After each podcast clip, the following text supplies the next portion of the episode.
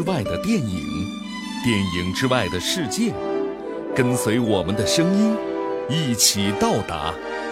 欢迎光临，听电影。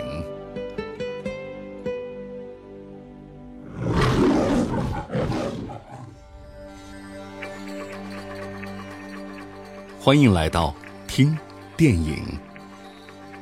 是否每一个人都曾感受到过命运对自己的捉弄？又是否每一个人都曾质疑过命运是否真的存在？对于命运，你是选择逆来顺受，还是奋力抗争？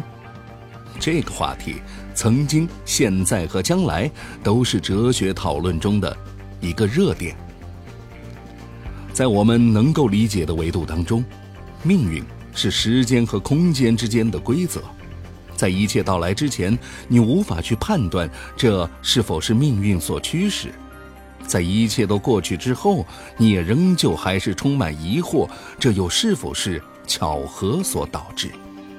于是，关于描写和探讨命运这个话题的电影作品，我们很难把它归类于科学幻想，亦或是。哲理预言，《命运规划局》就是一部近年来优秀的科幻悬疑影片。无论你欣赏的是马克·达蒙的小鲜肉，还是痴迷于导演所预设的悬疑铺陈，都会被影片紧凑而极具压迫感的节奏所牢牢抓住。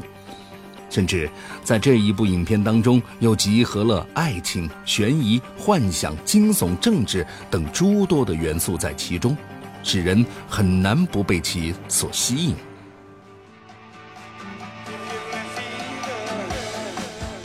电影是根据短篇小说《规划小组》所改编的，讲述的是一个美国政坛的新星，在邂逅了一位美丽的芭蕾舞女演员之后。